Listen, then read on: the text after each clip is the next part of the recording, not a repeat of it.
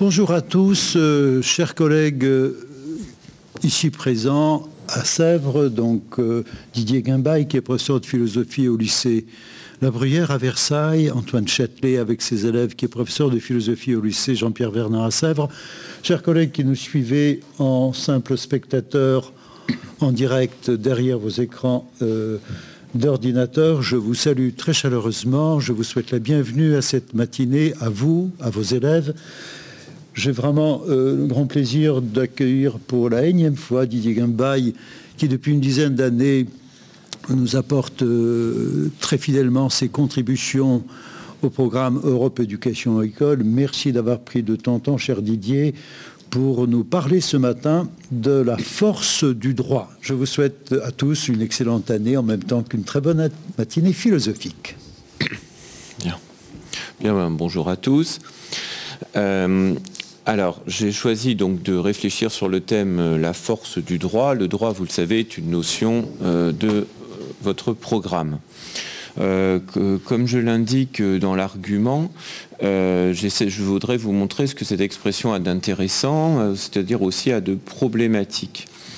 Alors je crois qu'immédiatement, quand on dit la force du droit, on entend que le droit doit disposer d'une force pour s'appliquer.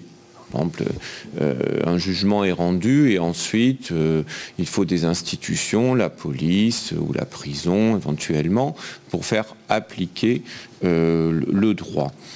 Mais quand on dit la force du droit, on peut se demander aussi est-ce qu'il y a une force qui est propre au droit? Vous voyez, c'est pas simplement le droit qui va avoir recours à la force publique pour contraindre les gens, allant parfois jusqu'à les emprisonner, mais est-ce qu'il y a une force propre dans le droit?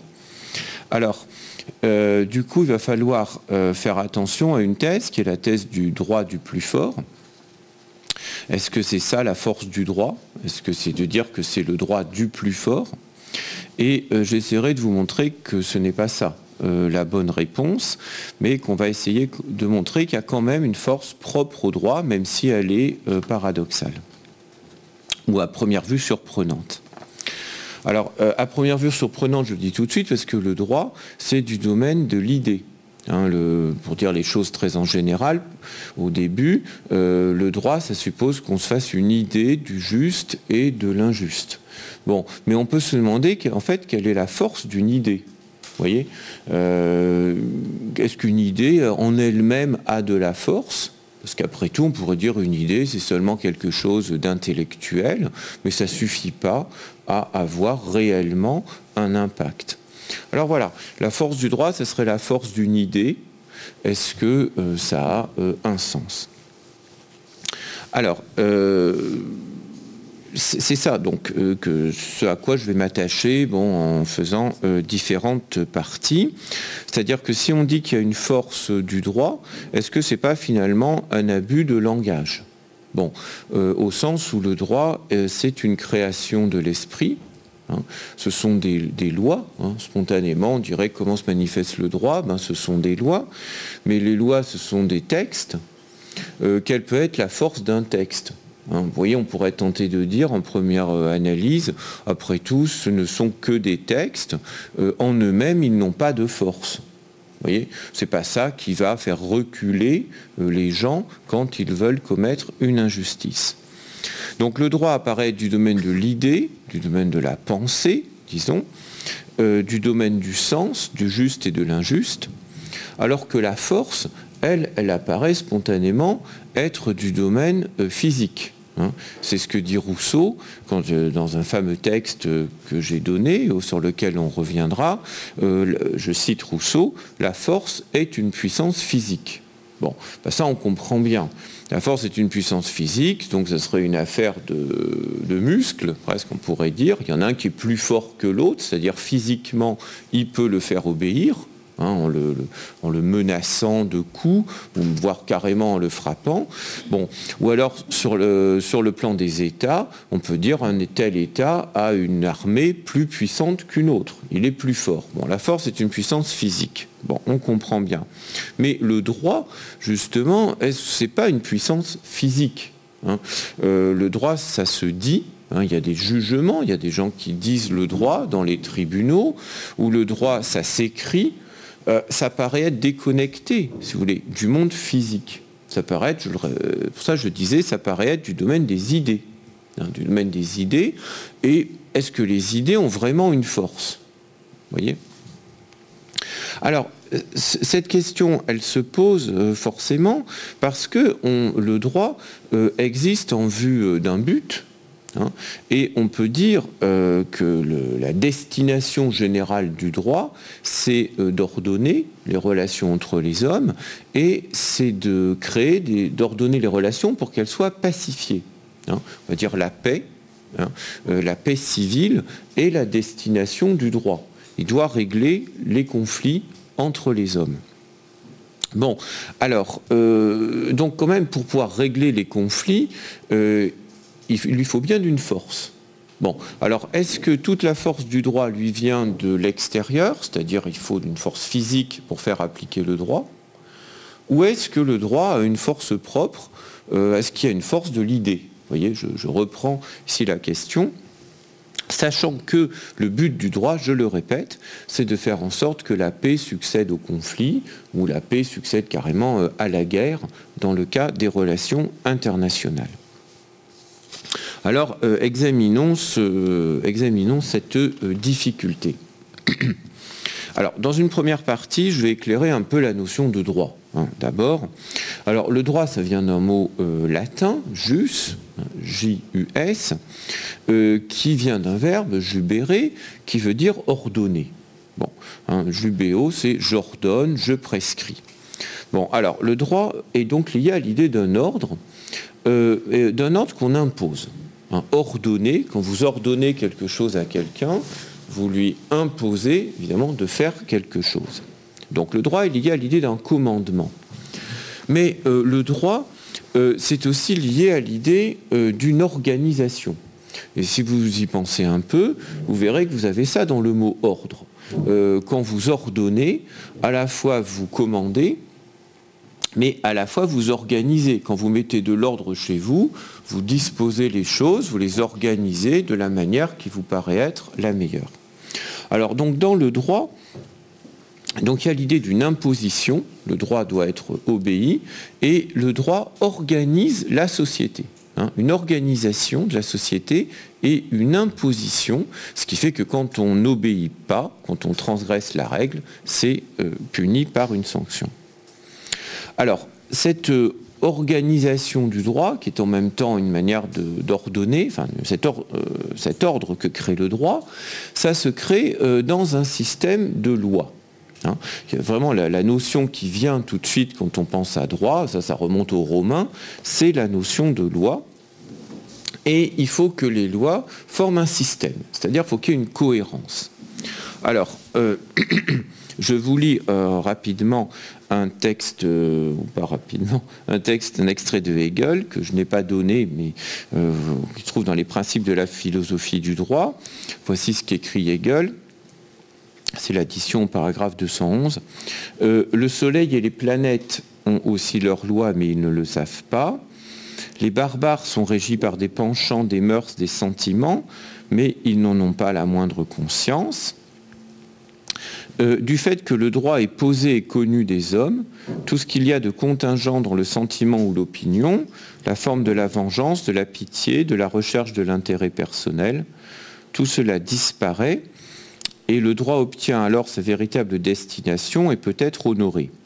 Alors, phrase un peu longue, mais je vous donne les points essentiels. Vous voyez, il distingue euh, qu'est-ce que c'est qu'une loi juridique? C'est ça la phrase de Hegel.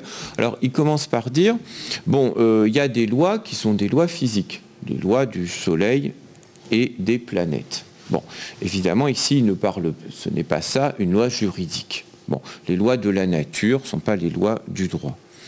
Ensuite, euh, euh, il y a les lois qui ensuite il y a ce que Hegel appelle les barbares, régis par des penchants, des mœurs, des sentiments. Bon, là, il fait référence aux coutumes. Bon, euh, il y a des sociétés qui ont vécu uniquement sur des coutumes, pas sur du droit. Alors, les coutumes, en quelques mots, euh, les coutumes sont à l'origine toujours religieuses. Hein. Ce sont des, traditions dont l'origine d'ailleurs est immémoriale. On ne peut pas dire de quand date une coutume. Et puis c'est important, dans ces sociétés, les coutumes sont sacrées et donc en fait il n'y a pas de réelle distinction entre le plan de la société et le plan de la nature. C'est-à-dire que la société se perçoit comme un microcosme dans un macrocosme. Hein. C'est pour ça qu'il ne faut surtout pas toucher aux coutumes, parce que ça perturberait l'ordre de l'univers. Bon, ça c'est ce que les ethnologues ont très bien montré. Hein. Alors, ce n'est pas encore le plan du droit, parce que c'est encore lié au sacré, c'est encore lié au tabou, très important, et euh, à une vision de la société où elle n'a pas encore s'est pas encore séparée réellement de l'ordre de l'univers. Alors, euh, le droit, qu'est-ce qui fait sa particularité, dit Hegel euh, C'est qu'il est posé et connu des hommes. Voilà, ça c'est très important et euh, c'est d'ailleurs pour ça qu'on parle de droit positif. Hein, c'est une expression que vous rencontrerez. le droit positif, ça veut dire que c'est le droit, euh, le droit est posé par une volonté humaine. Donc voilà, le propre du droit, c'est qu'il est créé par la volonté de l'homme. Hein. Il est institué par la volonté humaine. Et c'est donc, vous voyez, aussi la différence par rapport aux lois de la nature. Hein. Euh, le soleil, les planètes suivent des lois, mais euh, la raison les découvre, mais elle ne les pose pas. Alors, dans le droit juridique, le droit qui nous intéresse, la pensée juridique, donc je le répète, c'est une création de la volonté. Alors, c'est très important parce que quand une société euh, crée son droit, elle se donne une certaine vision d'elle-même. Hein. Euh, c'est important pour une société de se donner ses propres règles, hein, de les poser, de les définir. Et c'est pour ça que le droit est associé à un progrès de la raison. C'est la différence entre la loi et la coutume. Hein. Euh, la coutume est reçue par une tradition dont on ne connaît pas, on dit c'est sacré, alors que la loi est créée par la volonté humaine. Hein. On peut dire quand une loi a été votée, euh, on peut aussi l'abroger. voyez euh, C'est différent d'une coutume. Alors, Hegel estime, avec d'autres, que c'est un progrès que c'est un progrès de la raison, c'est-à-dire que la société prend une conscience plus nette d'elle-même quand elle pose ses propres lois. Hein. Donc le progrès du droit, l'apparition du droit, droit objectif, positif, est vu comme un progrès de la raison. Et euh, alors Hegel termine sa phrase en disant le droit peut être honoré, il peut être honoré quand il permet de régler euh, des conflits. Alors ces conflits, euh, on en voit, on en a un aperçu. Il euh, y, a de la vengeance, il y a du sentiment. Les relations entre les hommes sont souvent marquées par le sentiment, la, vengeance, la pitié, la recherche de l'intérêt personnel. Et euh, tout cela est source de conflits entre les hommes. Alors le droit va montrer sa force par sa capacité à régler des conflits. Alors, je continue dans, la même partie. Euh, d'où viennent les conflits entre les hommes? Alors, Hegel donne une indication. Il parle de l'intérêt personnel. Alors, ça nous ramène bien à une vision de la société. Dans la société, vous le savez, il y a des conflits d'intérêts. Hein? il y a des conflits d'intérêts qu'on appelle l'intérêt particulier. Hein? Euh, les hommes échangent. Euh, par, mettons, euh, dans le commerce, par exemple. Hein. Euh, mais enfin, on, peut, on peut léser quelqu'un ou l'autre peut s'estimer lésé. Donc l'intérêt particulier est source de conflit entre les hommes. Et vous le savez aussi, quand on estime que notre intérêt a été gravement atteint, on va chercher à se venger. Hein, pour, en pensant ainsi, rétablir la justice. Donc, le droit, euh, euh, existe dans un champ où il y a des conflits d'intérêts. Bon, alors, ce qu'il va euh, chercher à faire, c'est à empêcher les conflits ou à redresser les injustices. Alors ça m'amène à une autre précision. Euh, en fait, comme vous l'avez peut-être remarqué, droit en latin se dit jus, jus, jus. Euh, on ne voit pas le rapport avec droit euh, français. C'est parce que droit, ça vient d'un adjectif, le mot droit en français vient de l'adjectif directus qui veut dire en ligne droite. Voilà. Le, droit est lié à l'idée de ce qui va en ligne droite. Alors pourquoi c'est intéressant cette image de la euh, ligne droite? Ben, Parce que ça s'oppose, vous allez me dire, le, droit, ça s'oppose à ce qui est courbe ou à ce qui est tordu. Bon, et on peut ici s'appuyer euh, sur les mots. Euh, vous savez, quand, quand, quand une injustice a été commise, on dit qu'un tort a été commis. Bon, alors c'est intéressant de voir que tort, ça renvoie à l'idée du tordu voyez On dirait même familièrement faire un coup tordu à quelqu'un. C'est-à-dire que euh, commettre un tort, c'est euh, commettre une injustice. Hein, c'est commettre une injustice. Et alors, quand un tort a été commis, eh ben, il faut le réparer, il faut, redresser ce qui a été abîmé. Hein, et redresser, ça veut bien dire remettre droit. Hein. On a cette idée que euh, la fonction du droit, c'est de réparer les injustices, c'est de redresser une situation qui a été abîmée, en quelque sorte tordue, parce que des injustices ont été commises. Et parce que euh, l'intérêt personnel fait que souvent, euh, on va porter atteinte à l'intérêt de l'autre. Hein. c'est Hobbes, le philosophe anglais, du XVIIe qui disait que quand il s'agit de leurs intérêts personnels, les hommes ont des loupes à la place des yeux. je trouve que c'est une image optique euh, qui rend très bien les choses. Euh, notre intérêt fait qu'on, ce qui nous intéresse, on le voit grossi. Il n'y a plus que ça qui nous intéresse, et euh, on tient, ça nous passionne, et on ne tient pas forcément compte de l'intérêt de l'autre. Alors, il faut donc que le droit, s'il veut pouvoir faire régner la paix, s'il veut pouvoir redresser les injustices, euh, dispose d'une force. Hein. parce que les injustices, euh, vous le comprenez, elles ne vont pas se réparer toutes seules. Bon. Donc il faut qu'il dispose d'une force. Alors c'est ce que euh, souligne Kant quand il dit que le droit est habilité à contraindre. Hein, il dit ça dans la doctrine du droit. Le droit est habilité à contraindre dans la mesure où quand il contraint, il redresse euh, un tort. Hein. il répare une injustice. Hein. il remet droit ce qui a été abîmé. Alors, c'est la définition de Kant qui est euh, célèbre, qui définit le droit de la manière suivante, comme l'obstacle à ce qui fait obstacle à la liberté. Voilà. C'est une définition au départ un peu étonnante. Euh, le, droit, je le répète, pour Kant est l'obstacle à ce qui fait obstacle à la liberté. Alors pour expliquer ce phénomène, euh, vous voyez que vous avez au départ l'idée que la liberté doit être quelque chose de commun, hein, que tout le monde doit pouvoir disposer euh, de la liberté. Bon, mais quand euh, une injustice est commise, eh bien, elle fait obstacle à la liberté de tous, euh, ou au droit de tous. Prenons un exemple. Euh, quand un vol est commis, bon, alors c'est toujours quelqu'un de particulier qui est volé. On vole sa voiture à quelqu'un.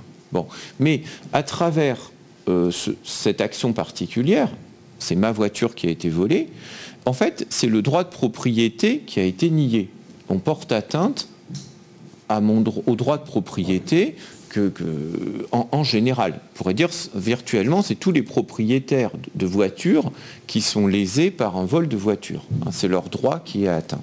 Donc l'injustice, elle fait obstacle à la liberté de tous. Bon. Euh, donc, pour pouvoir euh, réparer l'injustice, il faut qu'arrive une force qui fasse obstacle à cet obstacle. Voilà. Hein. Donc la, contrainte qu'exerce le droit, c'est une contrainte, c'est un obstacle, mais à ce qui fait obstacle à la liberté de tous. C'est un peu comme on dit parfois que moins par moins, si vous voulez, ça finit par faire plus. Donc le droit crée quelque chose de positif, mais il le crée par la contrainte. voyez hein. C'est une contrainte à l'égard de ce qui fait obstacle à la liberté. Et c'est comme ça que le droit a quelque chose de positif, qu'il répare les torts. Alors, euh, reste que ça nous amène quand même à cette question de la force. Pour réparer un tort, je disais, il faut disposer d'une force. Si vous laissez l'injuste euh, continuer son chemin, de lui-même, il ne va pas réparer son injustice, c'est évident. Donc il faut le contraindre, donc il faut le punir, donc il faut une force. Alors est-ce que le, qu'est-ce que c'est que cette force du droit? Est-ce qu'il a de lui-même les moyens de contraindre? Alors ça m'amène à un deuxième temps. Alors cette question de la, euh, réparation euh, ou de la force du droit, il en faut une, mais laquelle? Alors, elle est d'autant plus euh, insistante que le droit, il faut le savoir, est né d'une critique, d'un rejet de la vengeance. Hein. À l'origine, il y avait cette idée que de la vengeance euh, qui était justifiée en disant que quand on se venge, on se fait justice à soi-même. Bon. Or, la grande idée du droit, c'est que on n'a pas le droit, justement, de se faire justice. C'est que la vengeance n'est pas juste. Alors, en quelques mots, pourquoi? Bien parce que la vengeance ne peut jamais produire la paix. J'ai dit que la destination du droit, c'était la paix. Or, la vengeance ne peut pas produire la paix. Bon, vous le savez sans doute, quand on dit familièrement la vengeance appelle la vengeance. Bon, alors pourquoi la vengeance appelle la vengeance? Parce qu'il y a toujours un excédent. Vous on peut, on peut simplifier en prenant le cas de deux personnes. Bon, quelqu'un dit Tu m'as fait ça, tu as commis cette injustice à mon égard, donc tu as créé un déséquilibre.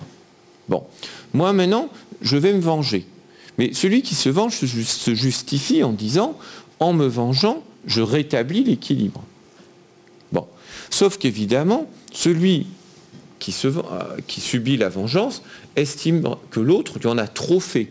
Donc il dit, ah bah, tu m'en as trop fait, je vais te rendre ce qui est en trop, et comme ça on créera l'équilibre. Et ainsi de suite. C'est-à-dire que la vengeance n'arrive pas à produire un accord entre les deux parties. L'accord est impossible, chacun estimera toujours que l'autre lui en a trop fait et va le lui rendre, et ça fait des violences à l'infini. Alors, donc, il faut pouvoir sortir de la vengeance en départageant les, parties qui s'affrontent. Seulement, est-ce que le droit de lui-même peut faire ce départage? Alors, euh, est-ce qu'il est assez fort pour ça? Alors, c'est là où on rencontre justement euh, les pensées de Pascal que j'ai données euh, donc euh, en préparation. Pascal, bon, je le dis, je donne l'essentiel. Hein, Pascal estime, il l'écrit, vous avez les textes, que la justice sans la force est impuissante. Voilà. Pascal estime que bon, sans force, la justice ne peut pas régner, sans force, le droit ne peut pas s'appliquer de lui-même. Hein.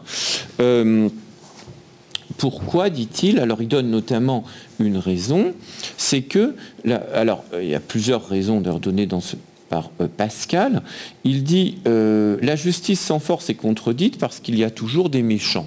Autrement dit, vous pouvez toujours faire des règles de droit, il y aura toujours des méchants, c'est-à-dire des gens qui n'écouteront que leur intérêt et qui se moqueront bien de vos règles. Hein, qui diront, bah, moi, pas vu, pas pris, tant que j'ai la force, moi, de désobéir, je désobéis. Bon.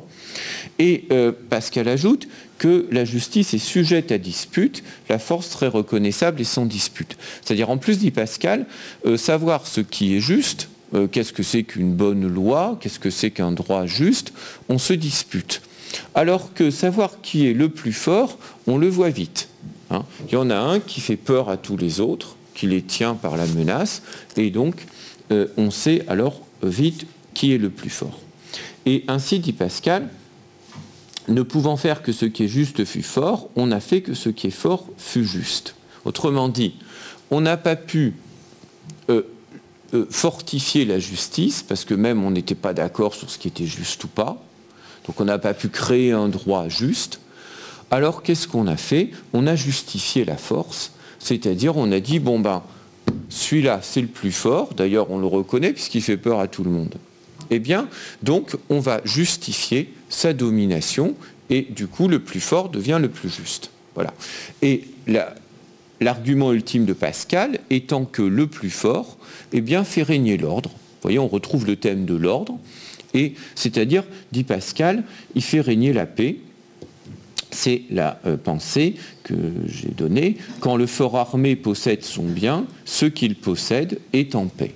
Voilà. Quand le fort armé possède son bien, ce qu'il possède est en paix, c'est-à-dire euh, allez donc le lui prendre, vous n'oserez pas le lui prendre, il est plus fort que vous, bon ben ça fait régner l'ordre. Bon. Donc Pascal euh, insiste sur cette faiblesse du droit. Le droit en lui-même n'est pas fort.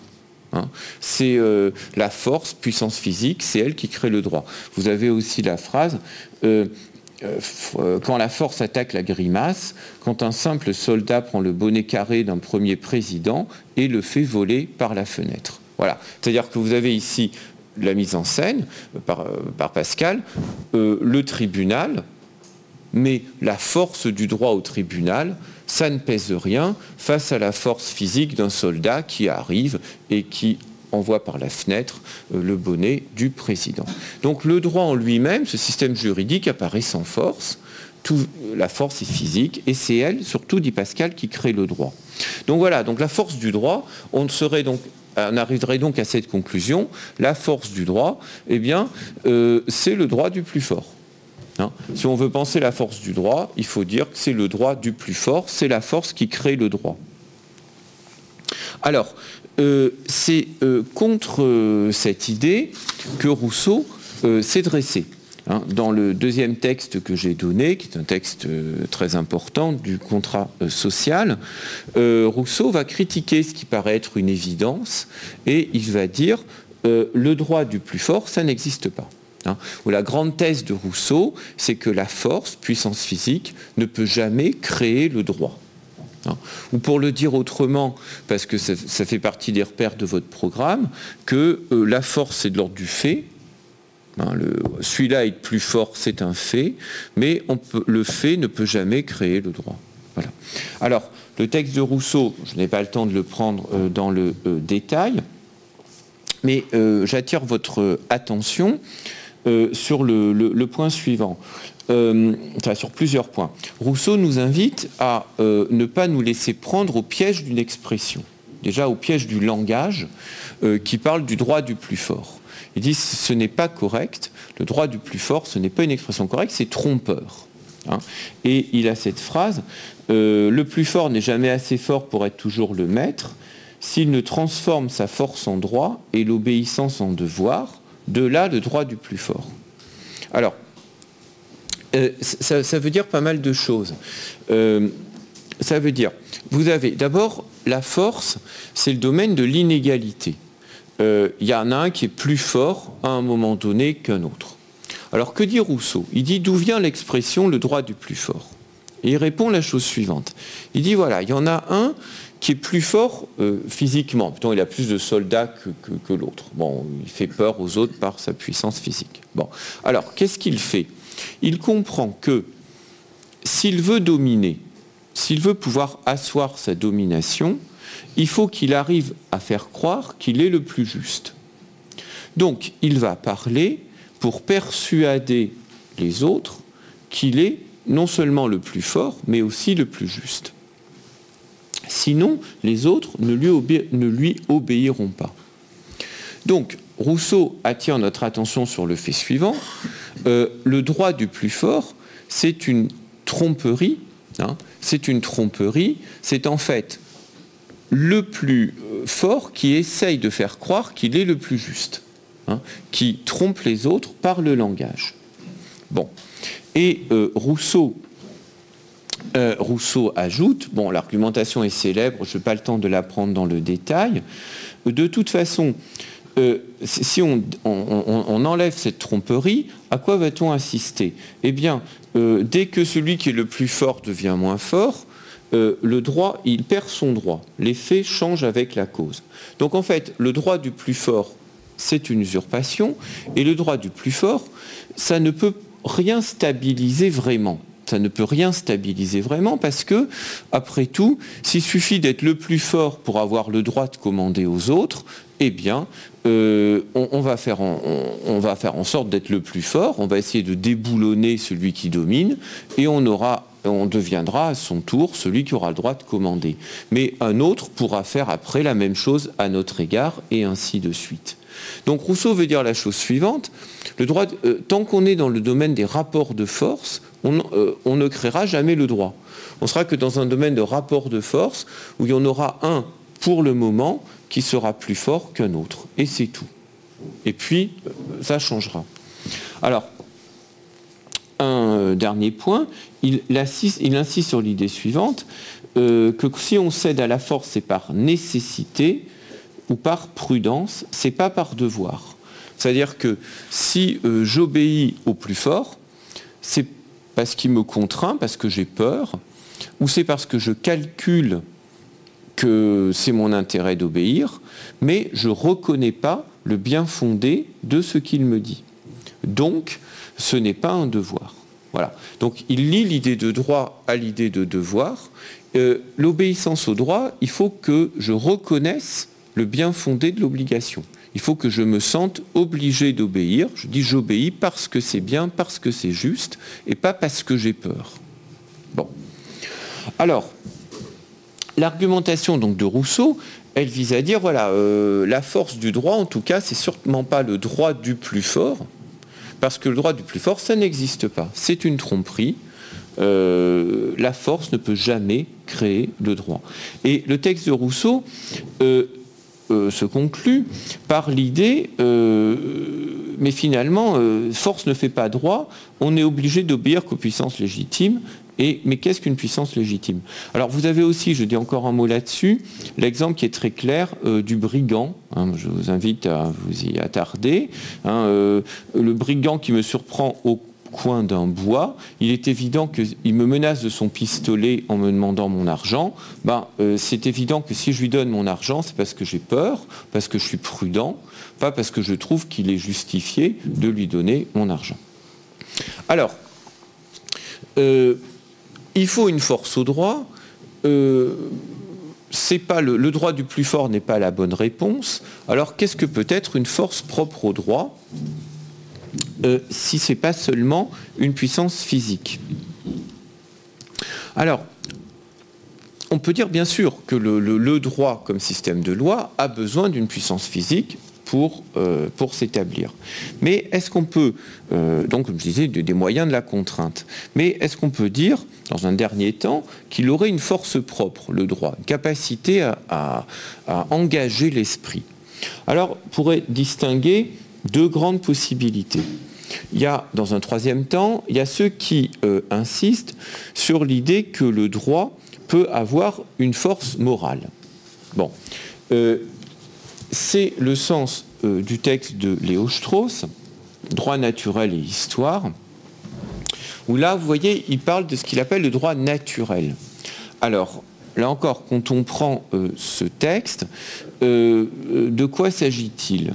Eh bien, euh, Léo Strauss veut dire que nous avons besoin du droit naturel pour poser la définition d'un juste et de l'injuste qui est une valeur universelle. Bon. Là aussi, évidemment, je n'ai pas le temps de prendre tout le texte. Mais le texte en lui-même se suit bien. Il commence par dire, voilà, toute société a euh, ses règles euh, et elle définit le juste et l'injuste. Il prend aussi d'ailleurs le cas des cannibales comme société coutumière. Alors, Léo Strauss dit qu'il y a deux possibilités. Est-ce qu'il faut dire le juste et l'injuste? C'est purement relatif. Donc, il y a autant de... Et c'est vrai qu'il y a plusieurs systèmes de droit positifs ou coutumiers. Euh, voilà, telle société a tel droit, tel autre, etc. Alors, est-ce qu'on euh, doit se contenter de dire chaque société définit le juste et l'injuste comme elle l'entend? Or, pour lui, ce n'est pas admissible. Il y a un véritable besoin de ce qu'il appelle le droit naturel. Alors, le droit naturel, c'est un droit qui aurait une portée universelle. Universelle, c'est ça que veut dire naturel. Hein, ici, par euh, positif, ça veut dire ce qui est posé. Oui, par exemple, il y a un droit français, il est positif. Par exemple, le droit euh, italien n'est pas forcément en tout point identique au droit français ou le droit espagnol. Ça, c'est le droit positif. C'est posé par la France, c'est posé par l'Espagne, c'est posé, etc. Alors, Léo Strauss dit oui, très bien, mais il y a quand même un véritable besoin du droit naturel. Alors, l'exemple type du droit naturel, ce sont les droits de l'homme. Hein. ce qui va s'appeler les droits de l'homme. Alors, pour, là, l'homme, vous le savez, c'est une figure universelle. Hein, quand on dit l'homme, on pense la personne humaine, euh, quelle que soit sa nation, son sexe, tout ce que vous voulez. On dit le droit de la personne humaine. Bon, alors c'est ça le droit naturel ici. Et donc, dit Léo Strauss, il y a un besoin, de toute façon on constate qu'il y a eu un besoin de la raison de définir un droit naturel, universel, et on voit que ce droit, on pourrait dire, possède une force morale. Euh, on peut en parler. Comme vous le savez, il y a des militants des droits de l'homme. Hein, il y a des gens qui militent, qui combattent au nom des droits de l'homme.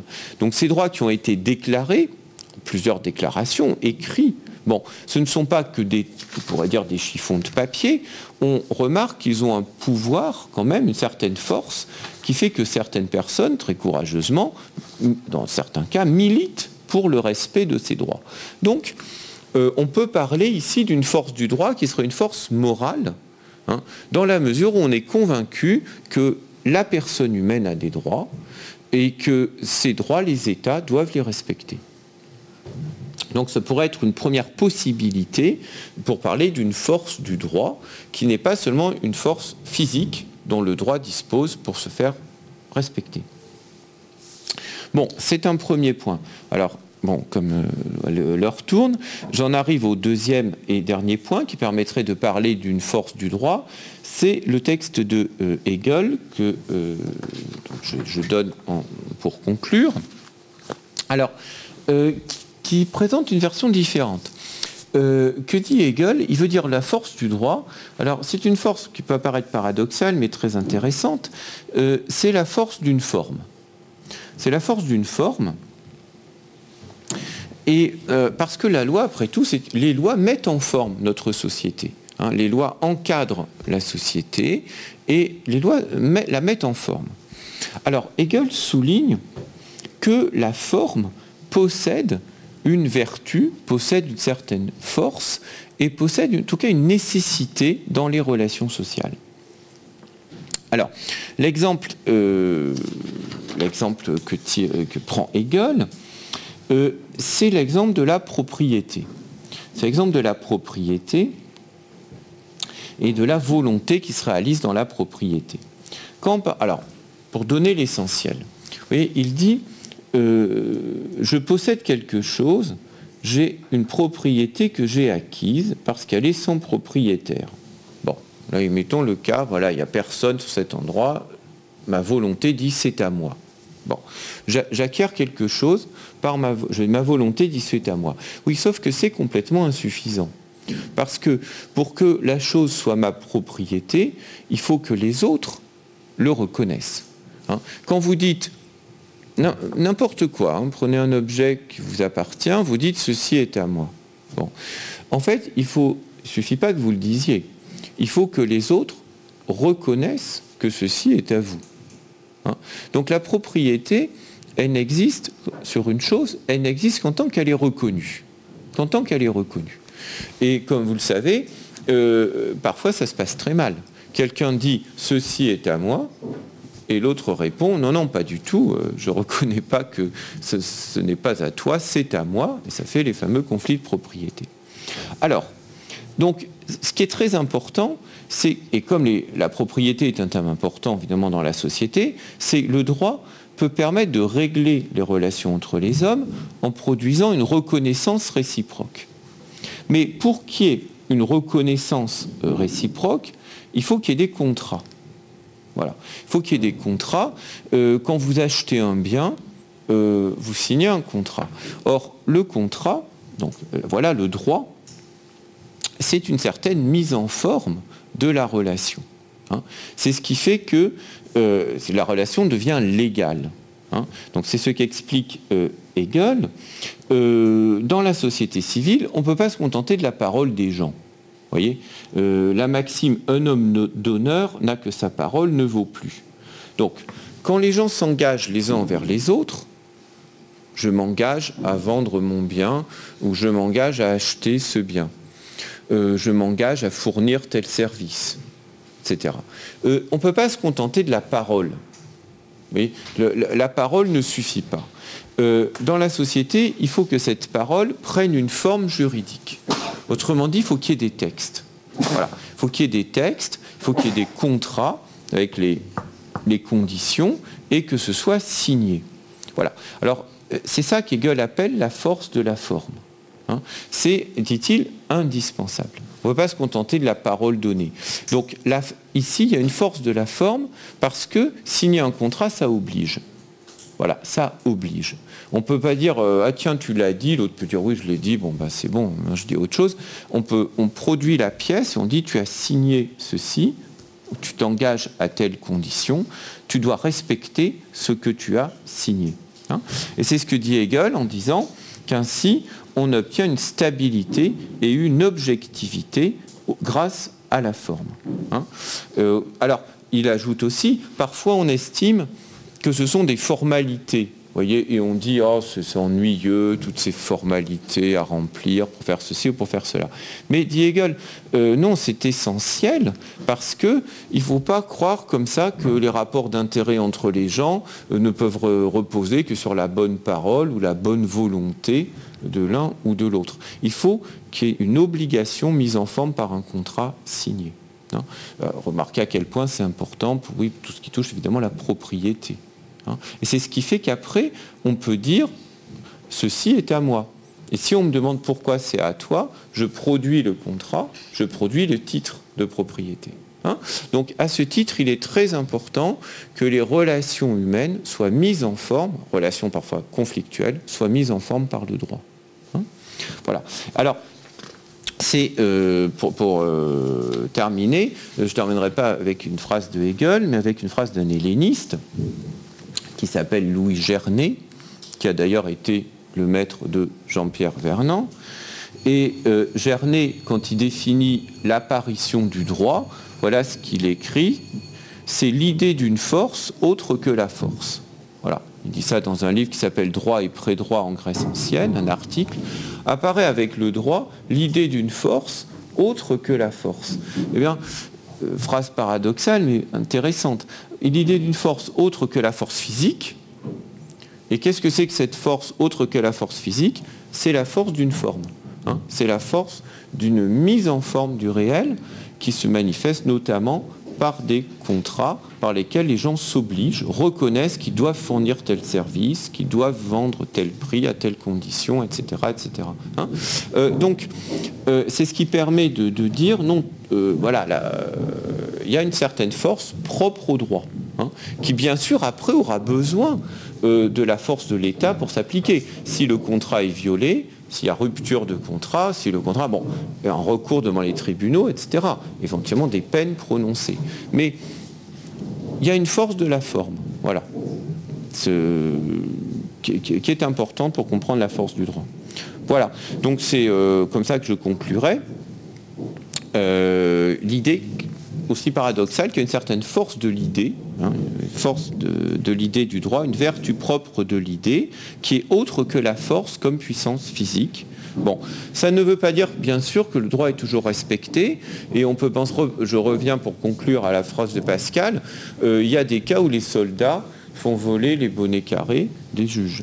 Hein. le coup de force, euh, coup d'État est toujours possible, hein, bien sûr. Hein. la force ne se tient pas toujours dans les bandes du droit, mais ça n'autorise pas à dire que le droit est, euh, en lui-même sans force, c'est-à-dire sans euh, vertu. Voilà.